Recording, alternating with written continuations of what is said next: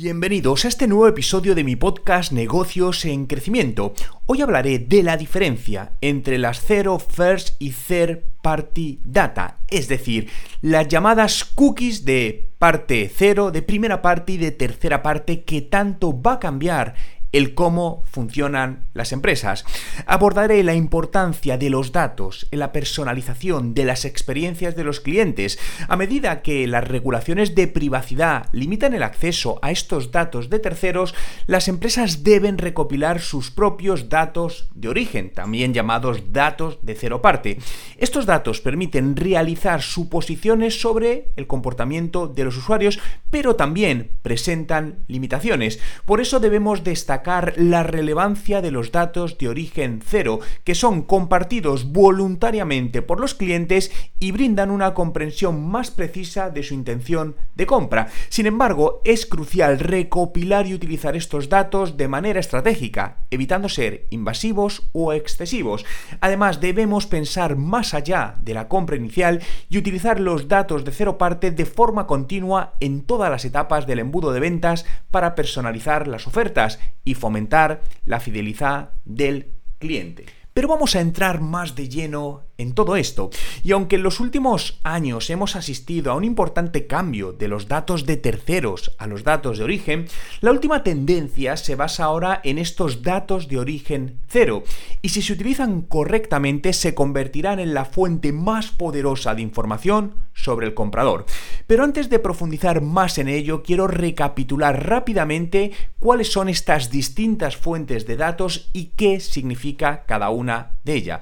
Vamos a empezar con los datos de terceros, que son, o cookies de terceros, que son los que se obtienen o se compran a una fuente externa.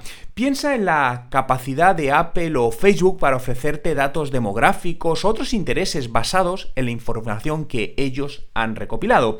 Los datos no son exclusivos de la empresa, lo que significa que cualquiera puede tener acceso a los mismos datos.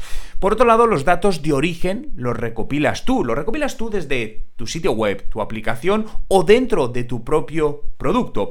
Por lo general, los datos de origen son datos de comportamiento, como el hecho de que un usuario haga clic en tres pantallas diferentes, le muestra cómo el usuario, por ejemplo, interactúa con distintas experiencias. Estos datos de origen cero se recopilan del usuario y éste los comparte voluntariamente. En lugar de suponer que tres clics en diferentes pantallas indican una intención de compra, habría que preguntar directamente al usuario, por ejemplo, mediante una encuesta.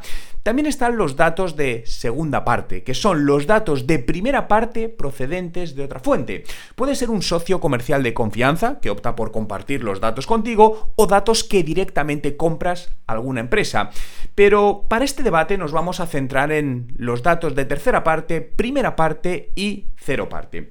Los datos de tercera parte están más limitados que nunca. Hasta ahora, estos datos son los que reinaban. Era fácil confiar en datos de gigantes tecnológicos como Google, Apple y Facebook que tenían acceso a cientos de millones de usuarios para luego hacer publicidad muy dirigida. Pero eso cambió con la llamada GDPR que se implementó en el 2018, cambiando fundamentalmente cómo las personas pueden controlar el acceso a sus datos, concretamente en la Unión Europea. Apple introdujo opciones de privacidad del usuario en su sistema operativo el iOS 14.5 y de ahí en adelante, donde los usuarios podían elegir cómo se rastrean sus datos. Y Google ha anunciado su intención de ir eliminando gradualmente estas cookies de terceros de cara a finales del 2024. En principio iba a ser para 2023, pero lo han retrasado un año. ¿Qué sucede? Que los profesionales del marketing y las ventas se han dado cuenta de que no pueden confiar en los datos de terceros en el futuro y que es mejor recopilar los datos ellos mismos de alguna manera. Y aquí es donde nos vamos a los datos de origen, que pueden abarcar desde el simple análisis de la web hasta el análisis exhaustivo de productos que rastreas paso a paso del recorrido del usuario. Esto se puede utilizar para hacer el conocido como retargeting, es decir, volver a impactar usuarios que ya han tenido algún contacto previo con nuestro producto. Eh, podemos hacer experiencias personalizadas y todo lo que se nos pueda ocurrir para generar una mayor empatía con el usuario. Estos datos de primera mano impulsan las experiencias. Por ejemplo, piensa en Netflix, cómo los utiliza para personalizar tu experiencia de visionado de sus películas y sus series. Los datos de primera mano son mucho más profundos además que los datos de tercero, porque analizan el comportamiento del usuario. En lugar de clasificar a los usuarios por características, los datos de origen se basan en que los usuarios hacen en su sitio web y dentro del el producto. Por ejemplo, pasan dos minutos mirando una página de un producto determinado, probablemente estén pensando antes de comprar. Hacen clic en muchas pantallas diferentes durante una prueba gratuita, probablemente estén tratando de ver si es una buena opción y tal vez valga la pena una suscripción de plago. La clave está aquí, es probablemente. Los profesionales del marketing y las ventas todavía tienen que analizar esos comportamientos e interpretar lo que esto significa. A veces la intención es obvia, pero en otros casos es una especulación. Los datos de cero parte muestran realmente la intención que tiene el comprador. Últimamente hemos hablado mucho del futuro del posicionamiento en buscadores como Google y de una estrategia basada en esa intención de compra. La recopilación y el uso de este datos de tercero aportan aún más información a ese enfoque basado en la intención, lo que proporciona a las marcas un conocimiento mucho más profundo de los objetivos y las intenciones de un comprador potencial antes de que tome una decisión compra. Las marcas pueden utilizar esos datos para adaptar los mensajes y las ofertas a cada cliente individual a un nivel mucho más alto que nunca.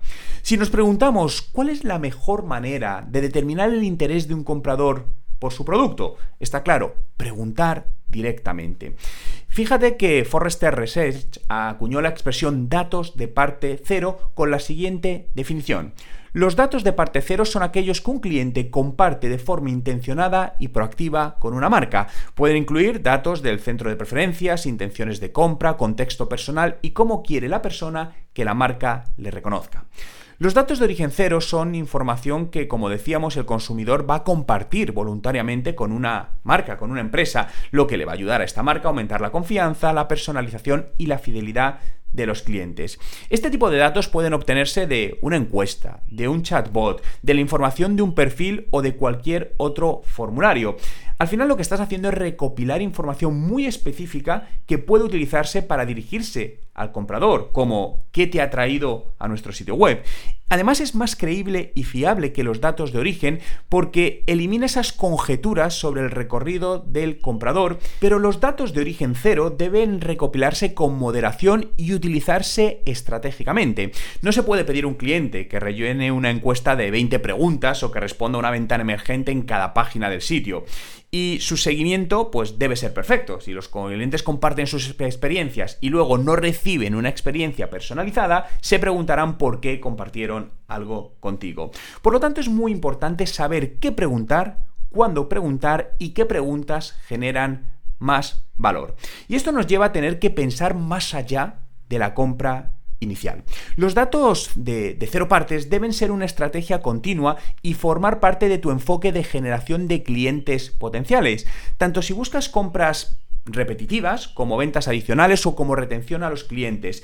Lo importante es considerar formas de entrar en las mentes de tus posibles o de tus clientes.